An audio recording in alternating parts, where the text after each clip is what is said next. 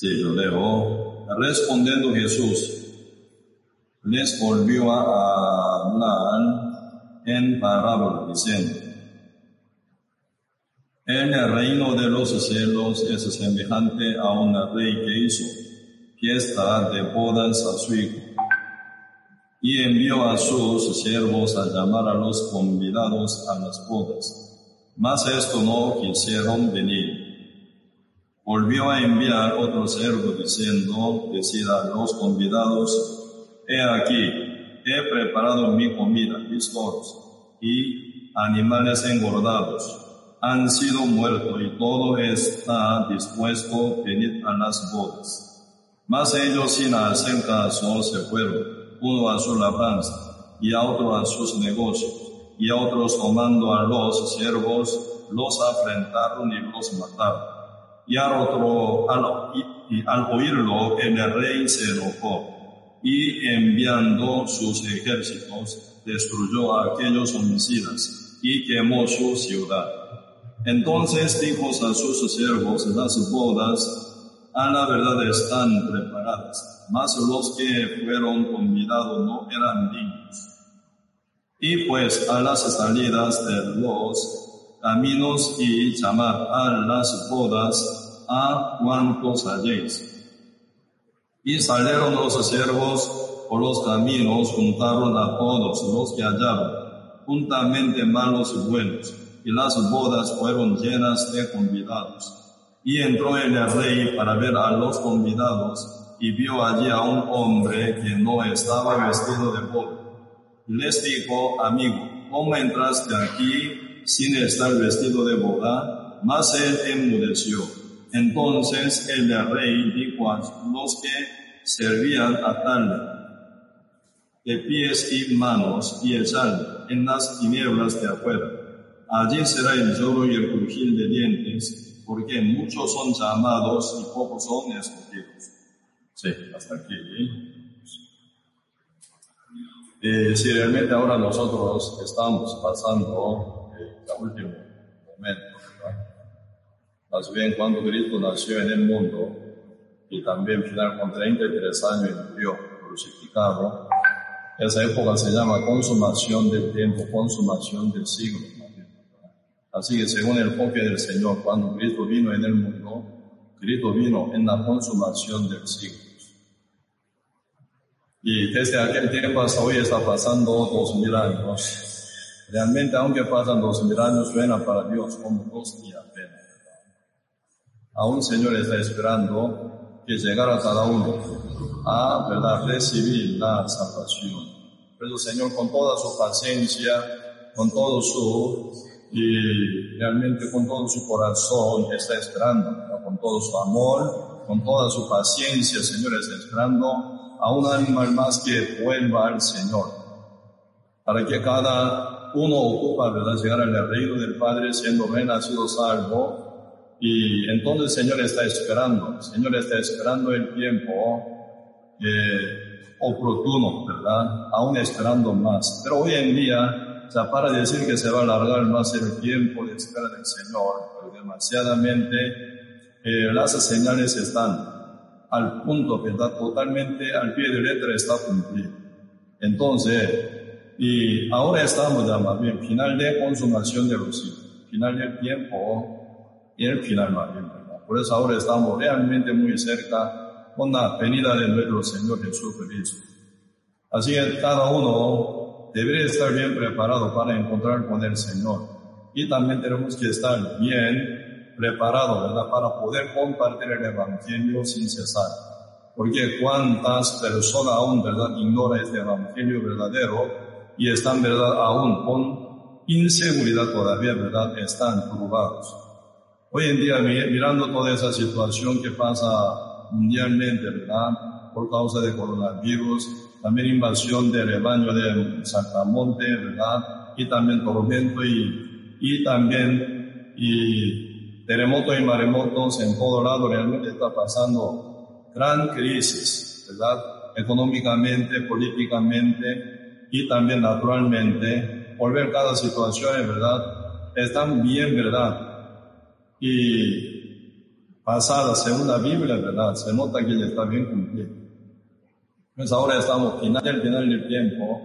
Realmente nosotros tenemos que estar bien, ¿verdad? Ya preparados para encontrar con el Señor Jesucristo.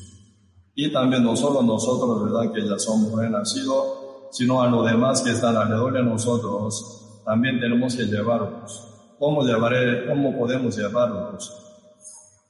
Sí o sí evangelizando, ¿verdad? Pues ahora estamos ya con gran oportunidad de compartir este evangelio. Ahora aquí yo leo San Mateo capítulo 22. Están hablando sobre la fiesta de las bodas del hijo del rey. Aquí está todo preparado, dice, ¿verdad? Como el rey poniendo la palabra en la boca de sus siervos enviados, dice, dirá, dice, ¿verdad? Dirán así. Versículo 4, volvió a enviar otro siervo diciendo, decid a todos, a los convidados, que aquí he preparado mi comida, mis toros y animales engordados han sido muertos y todo está dispuesto, venir a las bodas. Pues el Señor, y preparando todo el rey, ¿verdad? Preparó todo completamente, está invitando a todo su pueblo que vengan, ¿verdad? A las bodas del Cordero, el, el boda de su hijo, más bien, aquí. Y, pero realmente la reacción del pueblo es muy rara, ¿verdad? Ellos dicen, no, yo no puedo ir, aunque el rey, ¿verdad? Invita, pero yo no puedo ir porque yo tengo que eh, hacer, ¿verdad? Mi negocio, mi trabajo, mi labor decir, no compré, ¿verdad? Tal cosa, tengo que probar, entonces, y están hablando, sea, mucha excusa para no llegar a las bodas del Cordero. Y además algunos, ¿verdad? Tomando los siervos enviados del rey con gran ira y enojo, con grande rebeldía los matan. Hieren y matan, ¿verdad? Entonces, y final, y final, el rey oyendo toda esta noticia, viendo toda esa situación, él decide, ¿verdad?, destruir este pueblo. Y después, ¿verdad? El rey envía a todos, ¿verdad? A todos los siervos, todos lados.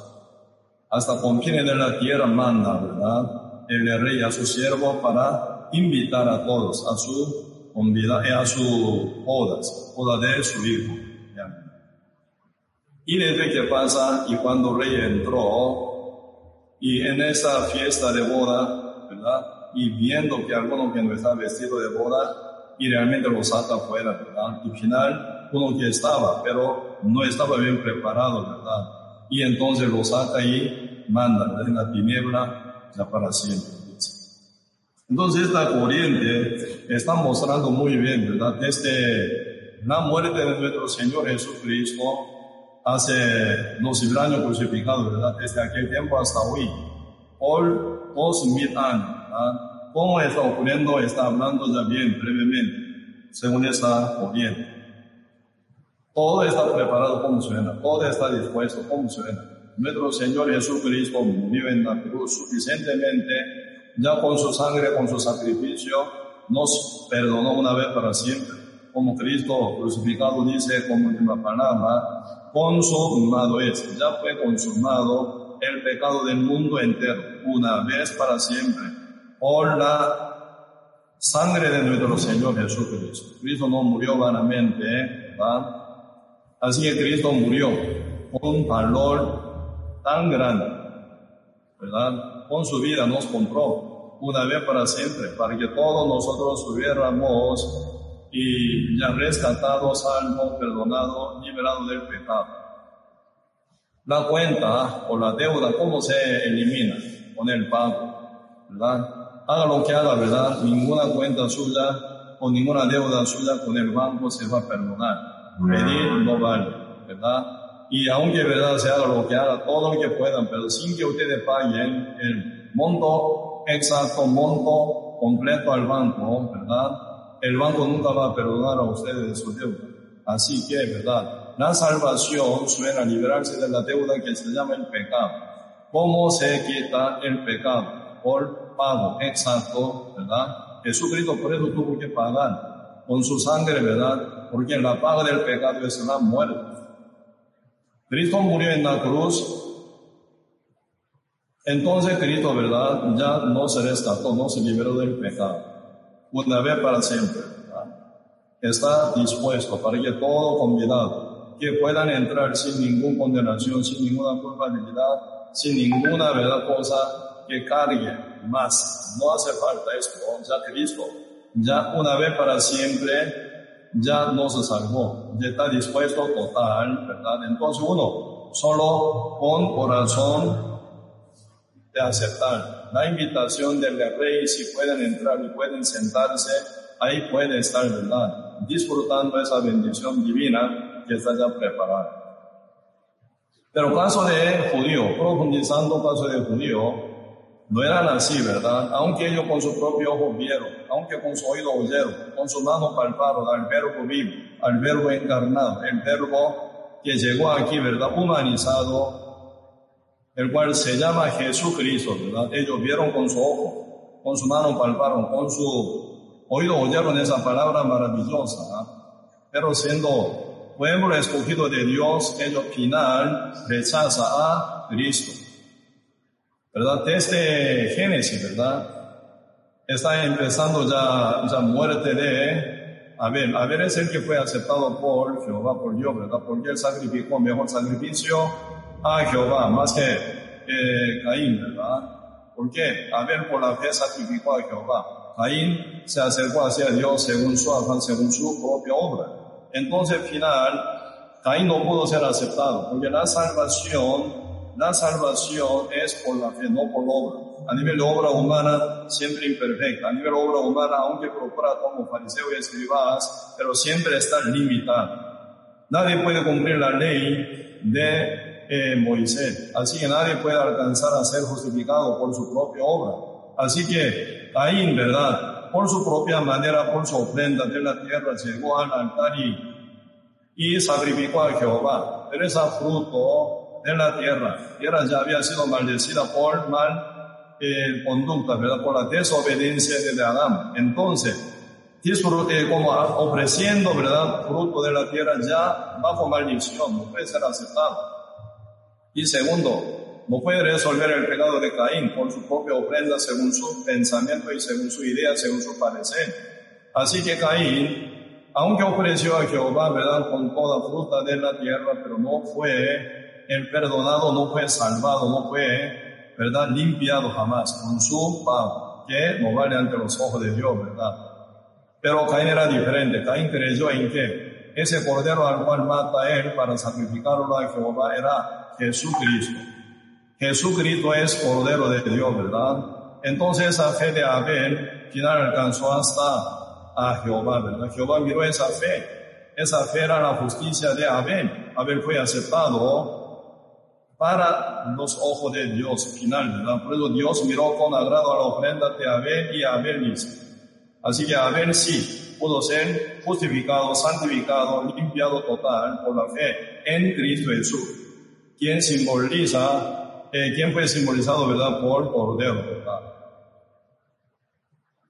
Así que eh, nuestro Señor Jesucristo, ya cumpliendo, ¿verdad?, todo su eh, palabra. Así que desde Abel hasta Malaquía, ¿verdad? Y realmente pasando ya como casi cuatro mil años, ¿verdad? Señor sin cesar estaba hablando constantemente con su siervo, con su profeta debe haber elegido Jehová a Abraham, formando un pueblo escogido de Dios, el cual se llama Israel.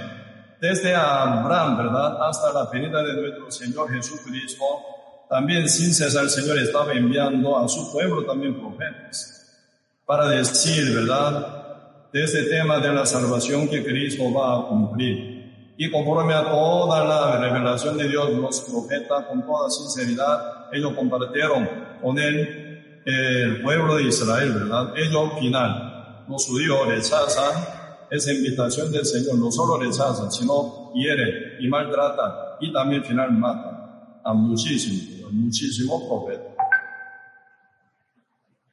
Entonces, y está hablando de ese tema, ¿verdad? San Mateo capítulo 22, ¿verdad? Versículo 5 hasta 7, ¿verdad? Más ellos sin cesar y sin hacer caso se fueron unos a una labranza, otros a sus negocios, y otros tomando a los siervos los afrentaron y los mataron. Al oírlo, el rey se enojó y enviando sus ejércitos destruyó a aquellos homicidas y quemó su ciudad. Entonces, en el año 70, ¿qué es lo que se ocurrió? Se viene invasión de eh, General Tito, ¿verdad? ejércitos romanos, con 80 mil soldados romanos bien armados, ¿verdad? Se viene ya Jerusalén para destruir el pueblo de Israel, para destruir total.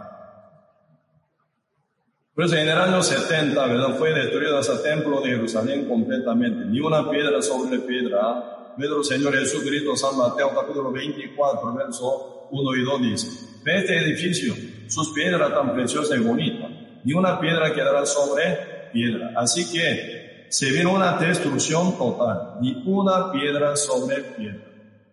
Ahora yendo a Jerusalén, nadie puede ver ¿verdad? ni una piedra que esté en su lugar. Así que el templo de Jerusalén fue destruido en el año 70, pero de una forma perfecta, tal como nuestro Señor Jesucristo profetizó. Cristo muere en el año 34 y se ve esa invasión de General Tito y con ejércitos romanos, con 80 mil, ¿verdad? Soldados romanos bien armados en el año 70. ¿Cuántos años han pasado? 36 años, ¿verdad? Debía haber asesinado o crucificado pueblo de Israel, ¿verdad? Contra Cristo, ¿verdad? Y pasando apenas 36 años, y se viene ya al final destrucción total sobre el pueblo de Israel. Está hablando por eso capítulo 22, versículo 7. A oírlo el rey se enojó y enviando sus ejércitos, destruyó a aquellos homicidas y quemó su ciudad. Ese verso se va a comparar, ¿verdad? Con esa destrucción completa que cayó sobre Israel. Y final, ¿verdad? Apenas los sobrevivientes, pueblo de Israel, ¿verdad? Quedan en diáspora total. Se van todos lados ¿verdad? Ya como expulsados fuera de su propio territorio, ¿verdad? Ellos andan un lado a otro lado sufriendo tanto. Mientras el pueblo de Israel está endurecido el corazón, esa oportunidad brinda a los gentiles. ¿Quiénes son gentiles? Los que no son de judíos son todos gentiles. Todos somos gentiles, porque no nacimos como judíos. Nacimos en el mundo no judío, ¿verdad? Entonces somos gentiles la oportunidad de la salvación tan grande brinca hacia los gentiles, ¿verdad? Por eso hasta ahora, empezando, ¿verdad? Eh, 70, más bien, el año 70 en diáspora del pueblo de Israel, esa oportunidad también, ¿verdad? Eh, exclusivamente pertenece, ¿verdad? A los gentiles. Por eso está llegando el Evangelio constantemente. ¿Quién es el enfoque del Señor ahora? Señor mirando al mundo no está interesado de nada. Señor mirando época de Noé, ¿verdad? Al mundo entero no estaba interesado de nada. También todo se va a destruir. Se va a sumergir debajo de agua, pero solo único que va a estar sobre la faz de la, el agua, el arca de Noé. Y todo que está dentro del arca de Noé. En esto está enfocado el Señor, ¿verdad?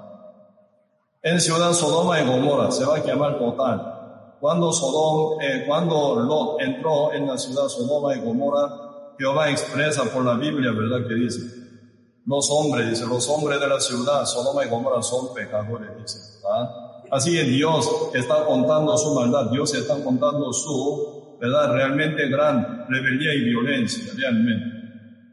Está planeando para destruir ciegamente Lot, ¿verdad? Entrando en la ciudad Sodoma y Gomorra buscando su ¿verdad? Su deseo, su eh, codicia. Final, él tuvo que ver, ¿verdad? Destrucción total en la ciudad Sodoma y Gomorra. Se volvió, ¿verdad? Se, se volvió a ser ceniza total toda la cosa que está dentro de la ciudad y la ciudad misma. Entonces el enfoque del Señor sobre la ciudad Sodoma y Gomorra no está jamás, ¿verdad? Levantar esa ciudad, ganar más, plantar mejor, su, su, ¿cómo se llama? Su eh, huertos o sus negocios. Hoy en día mirando este mundo, ¿en qué Dios estará enfocado? Señor no estaría interesado, ¿verdad? Mejorar situación de uno, o dar prosperidad, o levantar edificios gigantes, y para hacer negocio o empresa grandísima. Realmente Dios no estará muy interesado en este punto. Señor, permite todo lo que tenga cada uno, ¿verdad? Que tenga. Lo que tenga lo que tenga, ¿verdad? Y haga lo que haga. Pero Señor, el enfoque estaría, ¿verdad? Rescatar alma constantemente. Porque Dios es eterno. Dios está mirando tiempo eterno. Entonces todo lo que se levanta aquí sobre la tierra, tarde o temprano, a su debido tiempo será destruido. En fuego, dice. Con la misma palabra, como dice segunda Pedro, capítulo 3, ¿verdad? con la misma palabra. Ya Dios conservó, ¿verdad?, este mundo entero, los cielos y la tierra en fuego, dice. Así que tarde o temprano, ¿verdad? Realmente este mundo se va a destruir en el medio del fuego. Entonces el enfoque del Señor estaría, ¿verdad? No material en ningún otro lado, aunque nosotros ocupamos, ¿verdad? Esa necesidad, sí, sobrevivir y vivir debajo del techo, en el carro, todo. Pero esto todo secundario, primaria, ¿qué sería? Realmente el Señor está enfocado a su iglesia. Cuando se completa la iglesia, ya Cristo viene para llevarla. Esto se llama el rapto de la iglesia. Debe haber caído en la destrucción ese, ese pueblo llamado Israel. Realmente está brincando esa oportunidad para todo el mundo entero, para todos los gentiles. Ahora ya mirando, ¿verdad?, de todas las señales que están cumpliéndose, que indican, ¿verdad?, final del tiempo. Ya Cristo está dando ya último llamamiento para todos moradores de la tierra. Y realmente importante, ¿verdad?, estar bien nosotros ya preparados, ¿verdad?, para poder encontrar con Cristo Jesús. Ah, yo soy salvo, por la gracia soy salvo. Entonces, como yo soy salvo, ya voy al cielo, voy a ser arrebatado cuando venga el Señor Jesucristo. Sí, siendo renacido, sellado del Espíritu Santo, sí o sí, cuando venga Cristo será arrebatado, pero ese no es todo, ¿verdad? Mientras nosotros estamos aquí, tenemos que prepararnos bien para encontrar con Cristo cara a cara, porque el Señor primero toma, ¿verdad?, el juicio sobre su iglesia. Juicio, ¿cómo suena? Juicio. Señor verá, ¿verdad? Bien. Y mal también, ¿verdad? ¿Quién me servía? ¿Quién otro no me servía? Siendo renacido justo, Señor, va a ver, ¿verdad? Va a diferenciar en este punto. Eso, primer juicio cae, ¿verdad? Primer juicio cae sobre nosotros. Y un poquito vamos a ver eh, primera eh, Pedro, capítulo 4, versículo 7, yo leo. Porque es tiempo de que el juicio comience por la casa de Dios. Y si primero comienza por nosotros, nosotros, iglesia, justo renacido, ¿verdad? ¿Cuál será el fin de aquellos que no obedecen al Evangelio de Dios? Y si el justo con dificultad se salva, ¿en dónde aparecerá el impío y el pecador? De modo que los que padecen según la voluntad de Dios, encomienden sus almas al fiel Creador y hagan el bien. Pues aquí, Señor, están hablando juicio que va a caer para la casa de Dios, para la iglesia de Cristo. Primer juicio cae a la casa de Dios a la iglesia. Pues cuando venga nuestro Señor Jesucristo, Él, ¿verdad?, arrebatando todo su justo y resucitando los que están físicamente muertos en Cristo, ¿verdad? Y Cristo va a tomar juicio para ver quiénes son los seguidores verdaderos sirviendo al Señor con corazón sincero y verdadero. O aún siendo renacidos, servían uno a sí mismo con su egoísmo, vivían mal. Entonces, la corona para justos fieles y exaltación grande, ¿verdad? Para los justos infieles. Por eso nosotros no solo esperar la venida del Señor Jesucristo, mientras estamos pasando aquí en la tierra, ¿verdad? Tenemos que cumplir nuestra misión, nuestra obligación, nuestra responsabilidad. Pero esto no es para nada cansador. ¿Por qué? Nuestro Señor Jesucristo junto con nosotros trabaja. Ustedes pueden experimentar cada vez que en verdad hace lo que Dios quiere, se siente gozo y alegre. ¿Sí o no? Aunque nadie paga por su trabajo que llevan para la iglesia, para el evangelio, para Cristo, nadie paga por eso. Pero uno puede sentir gran gozo y alegría, porque el Espíritu Santo que mora en el corazón de uno, ¿verdad? Se regocija. Entonces uno está regocijándose juntamente con el Espíritu Santo de Cristo. Ya somos, ¿verdad? Casados espiritualmente con el Espíritu Santo de Cristo. Contar que el Espíritu de Dios, el Espíritu de Cristo que mora en nosotros está contento, nosotros estaremos contentos con Él si está encontretecido, también por él estaremos contretecidos. Por eso, mientras uno vive según la voluntad de Dios, primero el Espíritu Santo estará gozoso y alegre. Usted también estará feliz por él. Así que Dios, ¿verdad?, apoya a su justo, renacido y fieles. Entonces, y nosotros tenemos una misión muy grande, como que ahora el rey envía a su siervo a todo lado primero verdad a su pueblo. Su pueblo rechaza y rechaza, siendo bien verdad afligido, herido, hasta ser asesinado por ese pueblo escogido del rey. Pero al final ahora ya el rey envía a su siervo, verdad, fuera de su, eh, de su ya, eh, frontera, verdad, saca a todo su siervo ya fuera también. Entonces ellos van todo lado a donde quiera que manda el rey, verdad Ahí, ¿qué hacen? Invitan, hacen invitaciones. ¿Verdad? Que vengan todos y que reciba esa gracia, reciba esa bendición. El rey invitó a ustedes que vengan con usted, con su familia. Ustedes con su familia, ¿verdad? Para disfrutar todo lo que está ya bien preparado. Nada pagar, nada llevar, nada cosa, ¿verdad? Y entonces uno llega a la boda, uno puede ya disfrutar con toda alegría y gozo juntamente con el rey. Pero siempre aquí se pide, debería estar vestido de boda. ¿Sí? Esa parte también muy importante. Ahora ya siendo eh, invitado todo el mundo entero, pero no todos están vestidos de la boda. ¿Verdad? Y poquito aquí, profundizando un poco, y desde la muerte de nuestro Señor Jesucristo hasta, ¿verdad? Hasta el año 70, destrucción total de Jerusalén y en diáspora de todos los judíos. ¿Cuánto año quedó? Desde haber muerto nuestro Señor Jesucristo antes de ser eh, levantado antes de subir al cielo, ¿verdad? Señor, dejó último testamento, ¿qué dice? Hechos capítulo 1, verso 8. Cuando haya venido el Espíritu Santo, tendréis el poder y me seréis testigo en Jerusalén, en toda Judea, en Samaria, hasta el último de la tierra. Último testamento, última palabra, Señor, dejó a sus discípulos. Cristo fue ya, ya se ha tomado, ¿verdad? Ascendido. Entonces, ¿cuánto tiempo queda para los hermanos judíos que fueron salvos esa época? Para escapar de Jerusalén, para escapar de Judea. 36 años. Vamos a eh, profundizar un poco. Con 33, eh, con 36 años, ¿verdad? Que queda hasta la destrucción por invasión de Tito.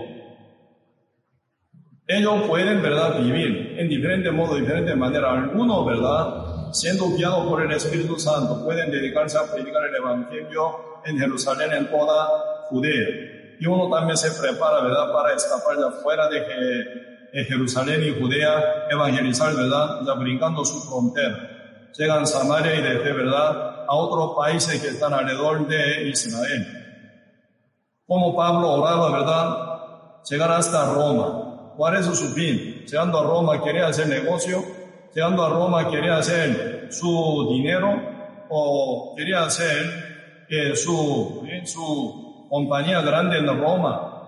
¿Cuál es el fin de, verdad, oración de apóstol Pablo para llegar hasta Roma, para evangelizar? para predicar el Evangelio. Realmente apóstol Pablo ya como apóstol de gentiles se está dirigiendo a los gentiles, él captó cuál es la voluntad de Dios. Entonces, ¿verdad? Directamente dirige su rumbo hacia Roma, donde pegan todas las, ah, eh, todo camino, ¿verdad? Se pegan con Roma. Todos los caminos salen de Roma. Entonces, llegando a eh, Roma con el Evangelio, ¿verdad? Y salvando almas en Roma. Ese Evangelio se va a expandir mucho más ampliamente, mucho más grandemente. Por eso, final, Pablo, ¿verdad? Salió de Jerusalén. Y aunque era como preso, ¿verdad? Y se lleva, prisionero, él se lleva hasta Roma. Pero internamente él estaría bien contento. Ahora ya llego a Roma para poder predicar, para compartir el Evangelio. Señor me ha cumplido mi oración. Por eso él quedando en Roma, en casa alquilada, dice, ¿verdad? Por dos años predicaba el reino de Dios.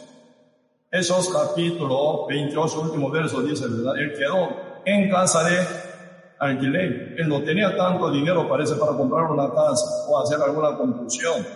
Teniendo una casa alquilada, él compartía por dos años y después él murió en la, eh, él murió, ¿verdad?, decapitado en Roma. Observando la vida de Pablo, se nota que él vivió con hermoso, ¿verdad? valor. Por 36 años, aunque él había sido perseguidor y asolador y blasfemo contra Dios, ¿verdad? Pero cuando fue renacido, él dejó su vida pasada total detrás. Considerando todo su conocimiento, ¿verdad? Como basura y tiró total para conocer más y más a Cristo y para llevar el Evangelio de Cristo hasta confines de la tierra, él, ¿verdad? y sobrepasado su esfuerzo, ¿verdad? Realmente estaba predicando sin cesar constantemente hasta el, el momento en que fue decapitado. Ahora nosotros no se sabe, no se sabe, ¿verdad?, cuánto tiempo queda con nosotros. Pero mirando cada señal que está hoy en día ocurriendo, según toda la palabra profética que está escrita en la Biblia, realmente y se nota que estamos muy cerca con la venida del Señor. Antes de pasar, esta generación dice, San Mateo capítulo 24, verso 31 hasta 34, Señor, están poniendo ya tiempo limitado. Debe haber sido recuperado pueblo de Israel. Sí, pueblo de Israel, ya final, ¿verdad? Debe haber pasado diáspora casi mil 900 años, ¿verdad? Ellos llegan a su tierra. Pero eso señala una gran señal también, ¿verdad? Antes de pasar esta generación se va a acontecer todo eso. Incluso la venida de nuestro Señor Jesucristo, ¿verdad?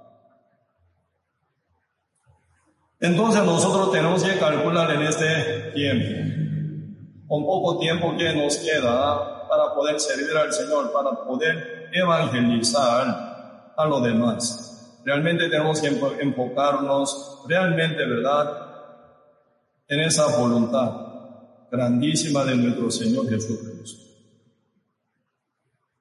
Aquí San Mateo capítulo 22, versículo 11 un poquito, vamos a ver. Entró el rey para ver a los convidados. Vio allí a un hombre que no estaba vestido de boda.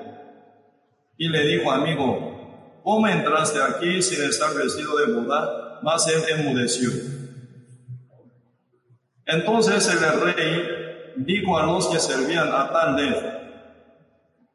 de pie y manos, echarle en las tinieblas de afuera. Allí será el lloro y el crujir de bien. Y debe Señor dice, porque muchos son llamados y pocos son escogidos. entre muchos gentiles y también judíos, ¿verdad? Se va a encontrar esa situación. Entró el rey para ver a los convidados y vio allí a un hombre que no estaba vestido de boda. Cuando en la Biblia se habla la vestidura, la boda o túnica o delantales, ¿verdad? Esa, eh, esa verdad, la ropa simboliza en la Biblia justicia La boda suena como justicia de Dios, porque esa boda se prepara por el rey, ¿verdad? Entonces, por la obra del rey, por el plan del rey, por técnica del rey, ¿verdad? Se prepara esa boda. Si uno entra en la eh, boda del hijo del rey, tiene que estar vestido de la boda que está ya presentada a la entrada, ¿verdad? Entonces los siervos que estaban a la entrada de la boda del hijo del rey debería, ¿verdad?, enseñar y estaría enseñando más bien a este que no estaba vestido de boda también, ¿verdad? Como hubiera dicho, Señor, si usted quiere entrar en la boda del cordero, en la boda del rey, tiene que ser vestida de la boda. Eso es orden del rey. Que responde el convidado, no. A mí me gusta mejor, ¿verdad? La vestidura en que ya estoy vestido, esa muy muy linda, muy hermosa. Comparando con esa boda, yo veo mejor mi vestidura, mejor que la boda. Entonces, ha sido vestido, yo voy a entrar. Entonces, el siervo dice, no, señor, así ustedes no van a ver al rey. No pueden estar en el medio de la boda del hijo del rey, porque la orden del rey es todo convidado vestido de la boda. Si no, no puede estar en la eh, eh, boda del rey eh, en la boda de la rey, ¿verdad? Así hubieran dicho, no. Pero el final, ¿verdad? Vestido en su propia vestidura entró. Porque suena mejor su propia vestidura que la hecha por el rey. Y final, ¿verdad? El rey querían ver a sus convidados, viendo ese uno que no estaba vestido de boda y dice, amigo, ¿Cómo tú entraste? Dice, ¿cómo tú entraste aquí sin estar vestido de boda? Más él, más él convidado, ¿verdad? Enmudeció. ¿Por qué enmudeció? No tiene ninguna excusa, no tiene ningún pretexto. Porque él ya sabe cómo debería estar, ¿verdad? Pero él negó. A propósito, él negó con su propia, ¿verdad? Voluntad ya negó, ¿verdad? ya fue avisado a él, fue revelado a él, pero no quería aceptar. Y finalmente quedó desechado fuera de la boda del hijo del rey. Hoy en día nosotros tenemos que también cuidar muy bien. Y mientras nosotros llevamos el Evangelio verdadero de Cristo, tenemos una lucha, pero constantemente tenemos lucha. ¿Cuál es la lucha? Mucha gente ya cree en Dios por su modo, por su manera, ya aceptan a Cristo, por su manera creen en el Evangelio, por su manera ya están, ¿verdad? Ya confirmados para entrar al cielo, o están procurando para obtener su salvación, o están mejorando su situación o su obra para poder lograr a, ¿verdad?, asegurarse total. Realmente, ¿verdad?, sobre esta base mal formada, realmente no pueden ser nueva, el nuevo edificio nos puede hacer. Por eso nosotros mientras estamos viviendo hoy en día, ¿verdad? Como pregonero de justicia de Cristo, como predicador del Evangelio, como pueblo de Dios, cumpliendo la ambición, salvar al mundo entero con el Evangelio de Cristo, pero realmente está demasiadamente mal sembrada, ¿verdad? Esa eh, doctrina, ¿verdad? En el mundo. Entre todas señales que el Señor pone, como la del final del tiempo, el Señor está hablando sobre apostasía. Segunda Tesalonicense, capítulo 2, verso 3, ¿verdad? Hasta aquí dice, manifiesta el hijo de pecado, del pecado. Y apostasía, no vendrá nuestro Señor Jesucristo, dice, ¿verdad? Hoy en día se nota que ya está expandida todo el mundo la apostasía.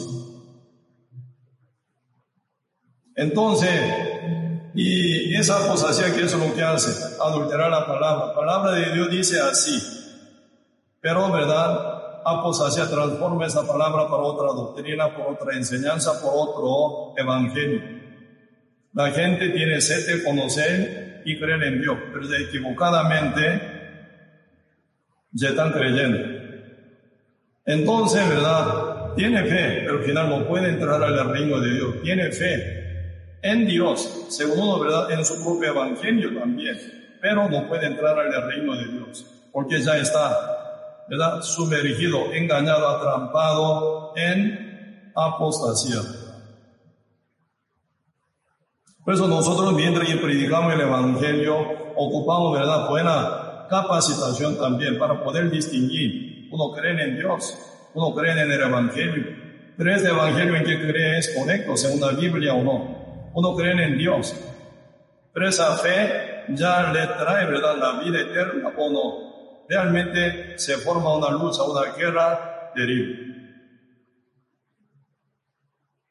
¿Cuál era, verdad? ¿Cuál era el motivo de que matar muchos judíos, verdad, los profetas? Ustedes leyendo, verdad, el libro Jeremías, ahí se nota aflicciones que pasa Jeremías, profeta Jeremías, ¿verdad? Señor un día dijo a Jeremías, tú anda en la ciudad de Jerusalén, tú puedes encontrar uno que es justo y teme a mí, ¿verdad? Y hacen cosas dignas de mí Realmente por él yo perdonaré esa ciudad Jerusalén. Pero no se halla ninguno, o de tanto rocido total. En esa época Jeremías, ¿verdad? Con llorando, oraba a Jehová. Un día Dios también, ¿verdad? Tomando decisión de destruir este pueblo tan rebelde. Señor manda a su siervo, a su profeta Jeremías, dos veces Señor dice, ¿verdad? No ore más por este pueblo. Ya no más ore por este pueblo, porque Dios ya tomó su medida, ya tomó su ¿verdad? decisión, ya definitivamente ¿verdad? destruir este pueblo. Está escrito con 52 capítulos del libro de Jeremías. Largamente, ¿verdad? Está escrito. Pero todo el pueblo total, ¿verdad? Sin arrepentimiento. Así que Jeremías estaba hablando de este pueblo. Hasta rey, encontrando con diferentes, ¿verdad? Niveles de personas, realmente le estaba hablando claramente y correctamente, tocando fondo de corazón de ellos, que es pecado. El pecado es enemigo de Dios. Mientras uno está, ¿verdad? Con pecado no puede acercarse a Dios, con pecado no puede ser aceptado por Dios, con pecado realmente no pueden llegar bien con Dios jamás. Así que profeta Jeremías está hablando del rey, ¿verdad? Seguir hasta último pueblo, hablando, ¿verdad? Bien claramente, con su pecado no puede ser prosperado ante la presencia de Dios. Arrepiéntese, ¿verdad? Pero de este rey hasta último pueblo rechaza. Siempre aceptan otro profeta falso, que habla muy bonito. No va a venir yugo. ¿Para qué yugo? Somos ya llamados de Dios. Entonces muchos falsos profetas llegando, ¿verdad? Está animando al pueblo de Israel, al cual Dios ya querían destruir, quería destruir total. Pero falso profeta animándolo, ¿verdad? Dios es bueno, Dios es amoroso, Dios es, ¿verdad? No, quien nos ama. Nunca va a pasar dificultad con nosotros. Nabucodonosor, Babilonia, no pueden destruir a nosotros hablaba con tantísima falsedad, porque ellos no leen el corazón de Dios. En el fondo del corazón de Dios hasta revisar o hasta revelar a su siervo Jeremías, no ore más por este pueblo. Así Dios dijo. Los falsos profetas, no llegando hasta el fondo del corazón de Dios, según su idea parece, inventan muchas cosas. Así es doctrina falsa quiere meterla en el pueblo de Israel, animando el corazón de ellos, en el medio de su pecado. Con su pecado puede recibir bendición, con su pecado puede ser prosperado, con su pecado también puede llevar bien con Dios, con su pecado puede estar muy bien contento. ¿Cómo? Dios es, es castigador. El libro de Salmo dice, Dios, Jehová, Dios se ira todos los días, dice mirando maldad y violencia demasiadamente grande en el mundo. Ya Dios quiere matar a todo, está bien, más bien, ¿verdad? ¿Por qué uno no se arrepiente? Pero aún se frena. Porque hay posibilidad de regresar a un alma por el evangelio que se predica por su iglesia. Por eso, mientras que la iglesia verdadera está aquí en la tierra evangelizando con evangelio verdadero. Señor, aún tiene esperanza y espera. Nosotros, mientras vivimos aquí en la tierra, no podemos buscar comunidad. Aquí el Señor te está diciendo, Afligido, dice, afligido, ¿verdad? Afligido por el Señor, dice. Y soporta, soporta. Segunda Timoteo, eh, Timoteo, ¿no? Segunda Timoteo capítulo eh, 4, están hablando como último testamento de apóstol Pablo para su hijo espiritual Timoteo. Sé sobrio, soporta aflicción, dice. Haz, dice, ¿verdad? Obra de evangelista. Señor manda con, por medio de apóstol Pablo a nosotros. Sé sobrio y soporta aflicciones y, y, haz obra de evangelista. Señor lo dice, escapa, escapa de la aflicción, no dice. Escóndete por, por la aflicción, no dice. Sé sobrio y soporta. Mientras nosotros llevamos el Evangelio de Cristo, sí o sí vamos a pasar aflicciones, vamos a pasar guerra espiritual, vamos a pasar dificultad. Así es, más mucha gente puede aborrecernos también. Pero somos servidor de Cristo. Entonces buscamos justo del Señor, la voluntad del Señor.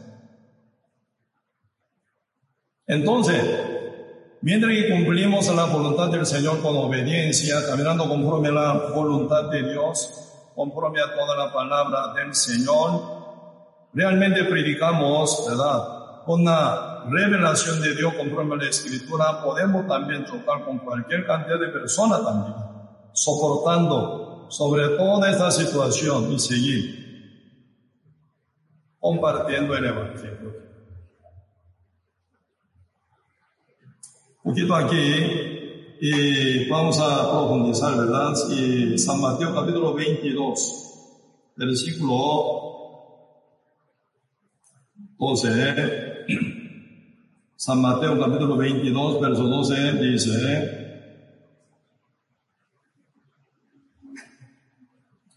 y le dijo, amigo, ¿cómo entraste aquí sin estar vestido de boda? Más él enmudeció.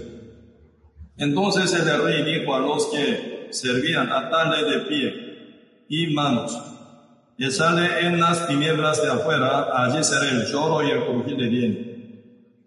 No estar vestido es sinónimo de ser desechado. Allí será el lloro y el crujir de dientes. Cuando Dios expresa sufrimiento tan grande que va a caer en el infierno, ¿verdad? Dice Señor con esa expresión, Allí será el lloro y crujir de dientes, lloro. Una depresión total. Y crujir de dientes, sufrimiento incontable. Por no estar, por no estar vestido de la boda. Se viene el final, ese es el resultado. Llorar eternamente. Y, ¿verdad? Sufrir en el medio del fuego, hasta de dientes. Por eso aquí, ¿verdad? Vestirse de boda, algo muy fácil. Si cambiar su ropa. Uno llegó, ¿verdad? Su ropa, aunque sea buena o mal, o bien entera nueva, o rota, no importa. Uno se quita y se pone la boda dispuesta por el rey. Entonces, con esa humildad, con esa confianza, uno puede vestirse, puede entrar y puede pasar toda la eternidad tan gozoso y alegre. Pero no por el rechazo, por su orgullo, por su incredulidad. Esa boda tiene que pagar este precio demasiado alto, sufrir para siempre en el medio del fuego. Por eso nosotros realmente tenemos que distinguir muy bien, ¿verdad? Por eso la Biblia está hablando, y en la carta de Pablo, primera Corintios, segunda Corintios, y también Hebreos y Santiago, donde están hablando siempre, ¿verdad? Y con la iglesia, aún, ¿verdad? Y están muy, muy cuidadosamente están hablando sobre este tema también. Por ejemplo, caso de eh, Segunda Corintios capítulo 13, que dice aquí, un poquito vamos a ver. ¿eh?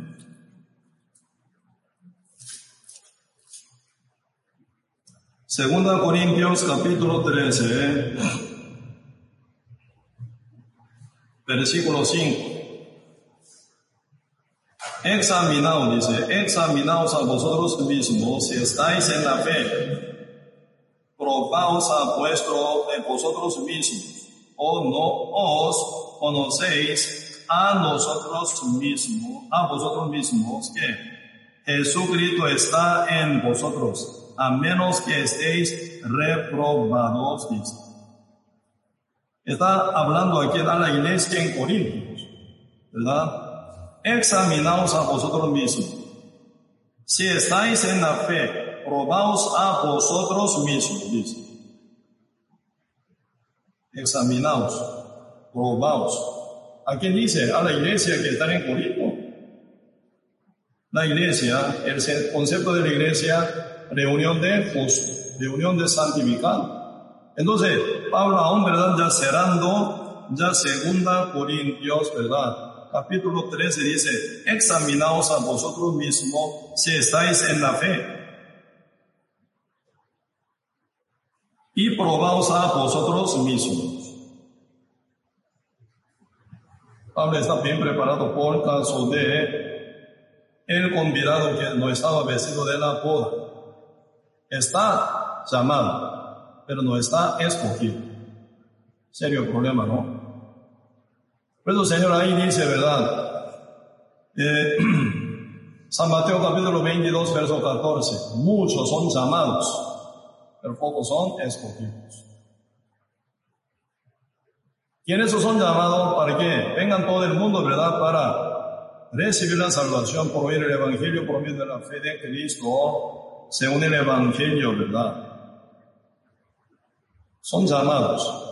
Pero quienes son escogidos? Los que oyen el Evangelio verdadero.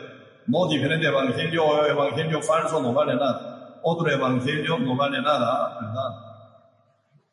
Así que uno oyendo del Evangelio verdadero y creyéndolo y sellado con el Espíritu Santo, uno es ya salvo, así se dice.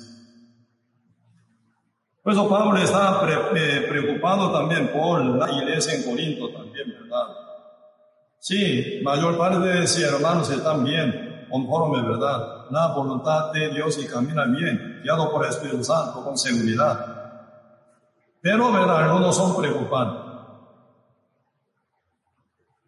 Están pasando miles de situaciones, ¿verdad? En la iglesia en Corinto, ¿verdad? Idolatrías, adulterio y comunicaciones, y también, ¿verdad?, de estar hablando sobre también altivez, también terrible. Y también como juicio entre ellos, también pelea uno y otro. Ahí están hablando ya un, un comportamiento que no debido, ¿verdad?, para cristianos. Pero al final acá llegando, segunda Corintios, y Pablo está, ¿verdad?, ahora ya acomodando, ¿verdad?, final, cerrando, segunda Corintios, capítulo 13, verso 5 dice, ¿eh? Orcia Tazo. Algunos congregan, pero no está bien seguro, ¿verdad?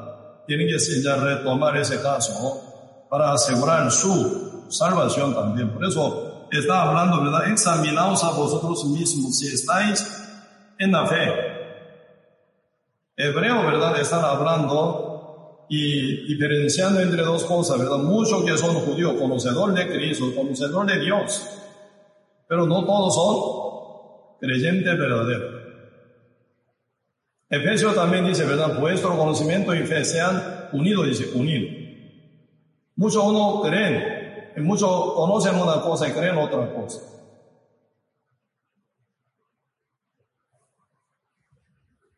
Serio problema, ¿verdad? Si estáis examinados a vosotros mismos, si estáis en la fe, probaos a vosotros mismos está bien, realmente renacido, sellado del Espíritu Santo. Uno está ya librado del pecado completo y arrepentido del pecado. Y camina realmente guiado por el Espíritu Santo, mora el Espíritu de Dios en cada uno. Y entonces se va a ver fruto.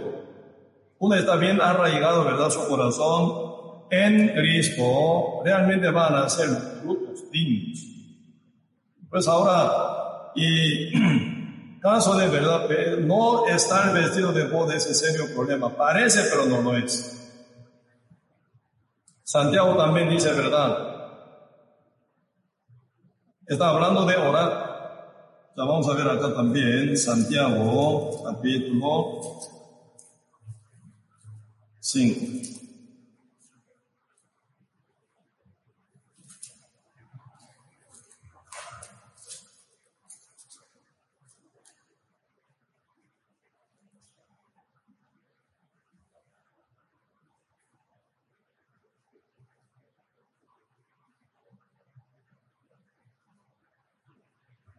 Si en Santiago capítulo 5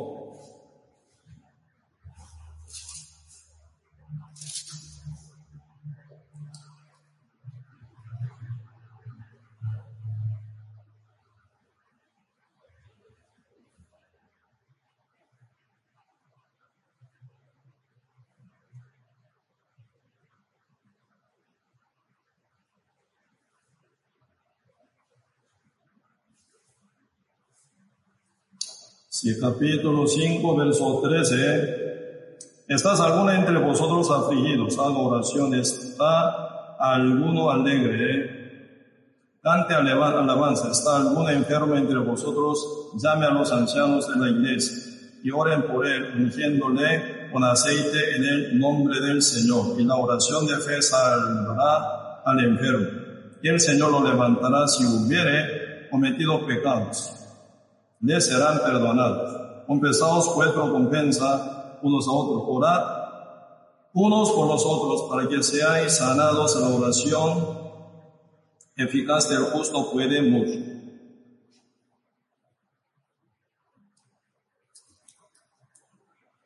Si aquí, si están hablando, ¿verdad?, sobre, si recuperación, ¿verdad?, por sobre recuperación de un justo, cuando comete, por ejemplo, cuando comete pecado, y Señor también, ¿verdad?, recupera uno. Pero algún caso, ¿verdad? Caso de siendo justo, como se llama, y si uno, ¿verdad? Siendo justo renacido cuando llega a pecar y confiesa su pecado, aparta, se aparta de su mal camino. Y realmente el Señor está dispuesto para corregirlo, para cambiarlo, para levantarlo. Como dice también Proverbio, ¿verdad? Justo cae siete veces, pero Dios lo levanta. Porque ahí siempre está la presencia de Dios, aunque un justo renacido, ¿verdad? Está con el Espíritu Santo para caminar conforme a la voluntad del Señor, pero posiblemente que puede, puede caer en algún cometer pecado, algún error. Entonces el Señor lo levanta, ¿verdad? El Señor lo levanta. El Señor lo corrige se lo cambia, transforma y después no repite la misma, ¿verdad? Eh, vida. Error siempre pueden quedar con justo renacido también, porque nuestra salvación no por nuestra obra perfecta, sino por la fe en la obra perfecta de Cristo somos rescatados, somos salvos, somos similando a Cristo, estamos caminando guiados por el Espíritu Santo. Pero otro caso, ¿verdad? Caso de Judas Iscariote, Diferente a Pedro. Pedro ya se cometió pecado negar tres veces contra Cristo. Pero realmente en el corazón de Pedro constantemente se acuerda de la palabra del Señor. Tú me negarás tres veces antes de llegar yo canto. Pedro sí cometió pecado gravemente, cara a cara, frente a frente, ¿verdad? Negó, injuró a Cristo y negó a Cristo. Final, Pedro vio la palabra del Señor se cumplió al pie de letra. Cuando negó tres veces, el gallo cantó. Cristo miró atrás, dice. ¿A quién miró? A su discípulo amado llamado Pedro. Señor no habló nada, en silencio dijo a Pedro, viste, así tú eres, tan débil, así eres tú, tú tan defectuoso, así eres tú, tan cobarde. Pero no hay condenación para ti, porque yo cargué todo tu pecado, yo voy a morir en la cruz por tu pecado. Pedro acordándose de la palabra del Señor que ya había dicho con anticipación, ¿verdad? Tú me negarás tres veces antes que yo canto. Acordándose de la palabra del Señor, salió fuera, lloró amargamente. Lloró amargamente. Pedro, siendo aún salvo, justo, renacido y cometió pecado, lloró amargamente. ¿Qué significa? Él pidió perdón por ser culpable no está hablando que pidió perdón No están hablando, ¿verdad?, él estaba culpabilizado o condenado, no. Pero él se acordó de la palabra del Señor Jesucristo y lloró amargamente. Porque Pedro ya está creciendo, ¿verdad?, a nivel de fe, ya no confiando mucho en sí. Antes sí confiaba mucho, él era primero, ¿verdad? Más que mayor que otro. Pedro ahora debe haber caído, ¿verdad? Una negación total contra Cristo. Él vio su forma más profundamente. Final, él llega a negar a sí mismo. El Señor dice, si alguno quiere seguir en pos de mí, nieguese a sí mismo. Y lleve la cruz y sígame. ¿Quién puede seguir en pos de Cristo? Uno que niega, sí. Pueden llevar el yugo del Señor. El que llega, lleva el yugo del Señor, sí pueden seguir en pos de Cristo. Pedro se está preparándose para negar completamente su ego, su ser, y llevar el yugo del Señor, la voluntad del Señor. Aunque sea difícil, está dispuesto para llevar el yugo, la cruz del Señor, y final seguir en pos de Cristo, hasta llegar a la muerte, martirizado y muere final, ¿verdad? Crucificado, a Levé dice, sea una historia. Por eso este punto, ¿verdad? Negación de Pedro, importante. Él pudo ya ver su debilidad, ya no confía en sí. Su falsedad, ya no confía, no confía en sí mismo. Sino solo la palabra de Dios tiene razón y poder. Sigue la voz del Señor. Y final, Pedro se convierte como apóstol tan valioso, tan poderoso también, ¿verdad? Sin ningún cobardía, sin ningún miedo, predica públicamente ante todos los seres humanos que ocupan el Evangelio. Con gran coraje le empieza a predicar. Pero diferente, muy diferente a Pedro, Juan, Judas Iscariote. Judas Iscariote, de verdad, también como Pedro cayó en error, pero no se levanta. Si justo será levantado siete veces, ese se cayera, ¿verdad? Siete veces, pero Dios lo levantará. Pero Judas una vez cayó y no se levanta, no se recupera. ¿Cuál es el problema de Judas? Él a la par de Cristo aprendía, oía, creía todo, conocía todo, ¿verdad? Pero al final, en el fondo del corazón de Judas, no hubo cambio. ¿Cuál cambio?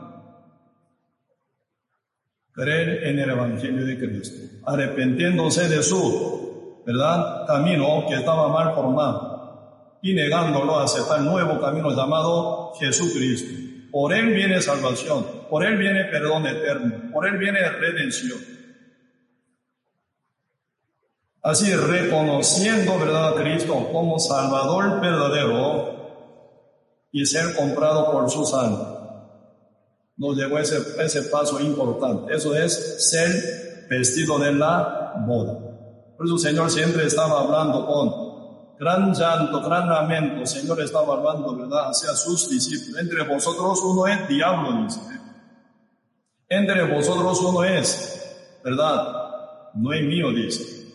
Cuando Señor, San Juan 13, ¿verdad?, lavando los pies de sus discípulos.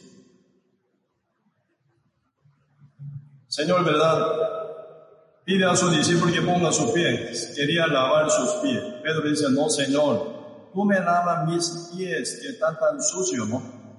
No puede ser, Señor si tú no te lavo tus pies, tú no tienes parte conmigo. Entonces Pedro dice, Señor, por favor, no solo pies, entonces mi cabeza y mi mano, mi pie, todo mi cuerpo entero, dámeme.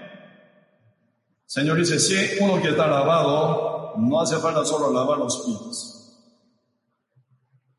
Pero no todos son limpios. Por cual, eh, ¿Por qué el Señor se, lo dijo eso? El Señor conocía quién es uno que es incrédulo aún, ¿verdad? Cual Judas Iscariote. Dios lo ama. Pero aún, ¿verdad? Él no se cambia el corazón. Así que, como este hombre que fue invitado, ¿verdad? En la boda del hijo del rey, sin vestido, estaba sentado Judas Iscariote. Por eso realmente el primer verdad cambio es interior, internamente, siendo realmente renacido, sellado del Espíritu Santo, vestido de justicia de Cristo, como dice Romanos 1, versos 16 y 17. En él, ¿por qué, en el, eh, ¿por qué no me avergüenzo del Evangelio? porque es poder de la salvación para todo aquel que cree en Él, judío primeramente también el griego. En el Evangelio se revela la justicia de Dios por fe y para fe, como está escrito, más el justo por la fe vivirá. En el Evangelio se revela la justicia de Dios. Uno lo oye y lo cree. Final acepta que la justicia de Dios. Por eso uno está vestido de la boda de justicia de Dios. Escogido se llama. Por eso uno se transforma, ¿verdad? Por oír el Evangelio y creerlo. Se transforma como justo verdadero, como Dios. Porque uno se justifica con la justicia de Dios, la cual es igual que la que ya Dios tiene. Entonces, con misma calidad de justicia, sin defecto, sin ningún verdad y error. Así que nuestro Señor Jesucristo, quien vino hace dos mil años, no nos cargó solo nuestra maldad y pecado, sino Él dejó su justicia cumplida por su obra perfecta, su santidad perfecta, no se la regaló. Por eso se hizo intercambio, ¿verdad? Cargó Él nuestra maldad y pecado. Cristo dejó su justicia, su perfección a nosotros. Él cargó nuestra maldición total. Por eso Él murió en Él el madero, donde mueren los malditos solos, ¿verdad? Cristo en el lugar de nosotros fue maldecido para bendecirnos total. Él se hizo pobre para enriquecernos a nosotros. Él vivió una escasez absoluta para abundarnos, ¿verdad? Con toda riqueza divina del Señor. Para nada cuestas estar vestido, ¿sí o no? Señor, Rey preparó todo Vestido de la boda, ya uno disfruta toda herencia que se encuentra en el palacio del rey. Ahora nosotros en esta época estamos esperando la boda del Cordero de Dios. Cuando venga nuestro Señor Jesucristo, primero los que están muertos serán resucitados. Y los que estamos vivos seremos arrebatados. Recibiremos al Señor sobre la nube en el aire. Ahí inicia la boda del Cordero de Dios. Mientras que pasa en la tierra por siete años, gran tribulación. Esa destrucción absoluta va a pasar al mundo entero. Por eso ahora, ¿verdad? Mínima cosa estamos apenas viendo. Nada más. Hoy en día, ¿verdad? Está todo el mundo está bien alboroto, ¿verdad? Por coronavirus. ¿Cuánta gente murieron? ¿Cuántas personas están fallecidas? Aún no marca a 100 mil personas, ¿verdad? Apenas. Ya como eh, cerca de ya 10 mil personas llegan. Aún no llega, ¿verdad? Todavía. Pero la Biblia está hablando, ¿verdad? En Apocalipsis. Por siete años de tribulación, primer mortandad, una parte de población mundial. Así que 12 mil millones de habitantes. ¿Cómo puede imaginarse eso? Con mínima cosa está asustado el mundo entero. ¿Cuándo viene esa destrucción? Y de otro, ¿verdad? Un tercer parte de la población mundial en una hora se va a morir. Se nota que el intercambio de bomba atómica se va a deshacer gran cantidad de personas dentro de una hora. Y después se mueren poco a poco, casi todos se van a morir. Cambia el color de la tierra. Uno que saca foto en el espacio, la Saca foto de la Tierra, donde estamos nosotros, tan hermosa. Bien, azul parte del mar y la Tierra bien verde, ¿verdad? Alguna parte donde no hay y zona verde se, se ve, ¿verdad? Con color café, pero se combina muy bien, hermoso se ve. Pero al terminar, ¿verdad? Al terminar siete años de tribulación, se cambia color de la tierra total. El mar rosado total, rojo, rojo, color de la sangre. Y la tierra se quema toda por, por fuego, se queda negro total.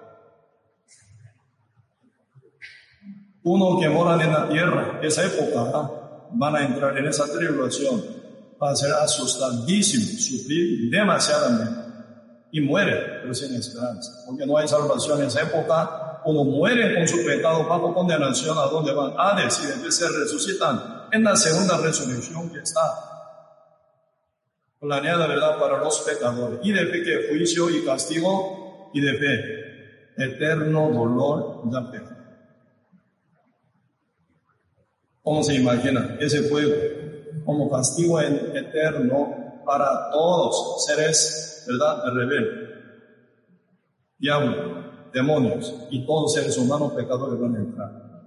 Se imagina, ¿verdad? Este fuego tan grandemente calor. ¿Por qué? Hasta el diablo se va a se va a quebrar, se va a, él va a confesar, ¿verdad? Diciendo que Cristo es el Señor. Entonces se imagina ese dolor hasta, ¿verdad? Transformar o quebrar, ¿verdad? El corazón de Satanás. Demasiado Entonces, con gran bondad del rey, antes que llegue uno, ¿verdad? Esa destrucción total, está enviando su siervo constantemente para salvar. Siendo enviado hoy en día nosotros como cristianos renacidos, como Siloé, enviado de Dios, Cristo primero Siloé, Él nos envía aquí en la tierra como Siloé. Tenemos que funcionar como Siloé, abierto, ¿verdad? Recibiendo cualquier ciego que vengan para lavarse sus ojos y que vean. Esa función realmente, fielmente nosotros tenemos que cumplir, ¿verdad?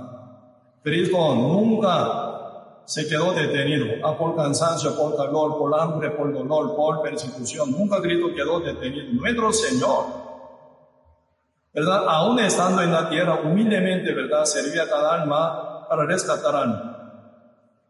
Nosotros siendo siervos de él, seguidor de él, mucho más tenemos que estar así buscando comunidad, facilidad, ¿verdad? No. Ahora ya estamos llevando un culto virtual. Ah, entonces culto virtual en casa, lo poder, podemos visitar, eh, podemos oír la palabra, que, que lindo, que bonito. No, tienen que estar acostumbrados en este año. Por eso tienen que, propio control tienen que tener, ¿verdad? Tienen que tomar buen control.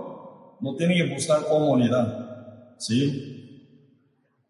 Tenemos que estar bien dispuestos para llevar guerra espiritual, ¿verdad? Contra Satanás, ¿verdad? Constantemente. Para llevar nuestra vida rectamente según la voluntad de Dios. Y tomando tiempo leer la Biblia. Y meditar y memorizar y orar. Aunque ahora es poco difícil contactar con gente, ¿verdad? Por pandemia. Entonces nosotros tenemos que también, ¿verdad? Invitar por Facebook, por todo lado, ¿verdad? Si nosotros podemos predicar a la gente bien despertado, bien, bien despierto, nosotros tenemos que, ¿verdad?, cumplir nuestra misión seriamente ante la presencia de Dios. Estos siervos que fueron enviados por el rey, ¿verdad?, fielmente llega a donde quiera, ¿verdad? hasta extremo de la tierra llega Así nosotros hoy en día estamos como siervo de rey, grande rey llamado Jesucristo. Tenemos que comportarnos debidamente según su voluntad. Oye, hasta aquí vamos a compartir. Vamos a orar. Señor, muchas gracias por su gran misericordia que tiene para con cada uno de nosotros. Realmente, Señor,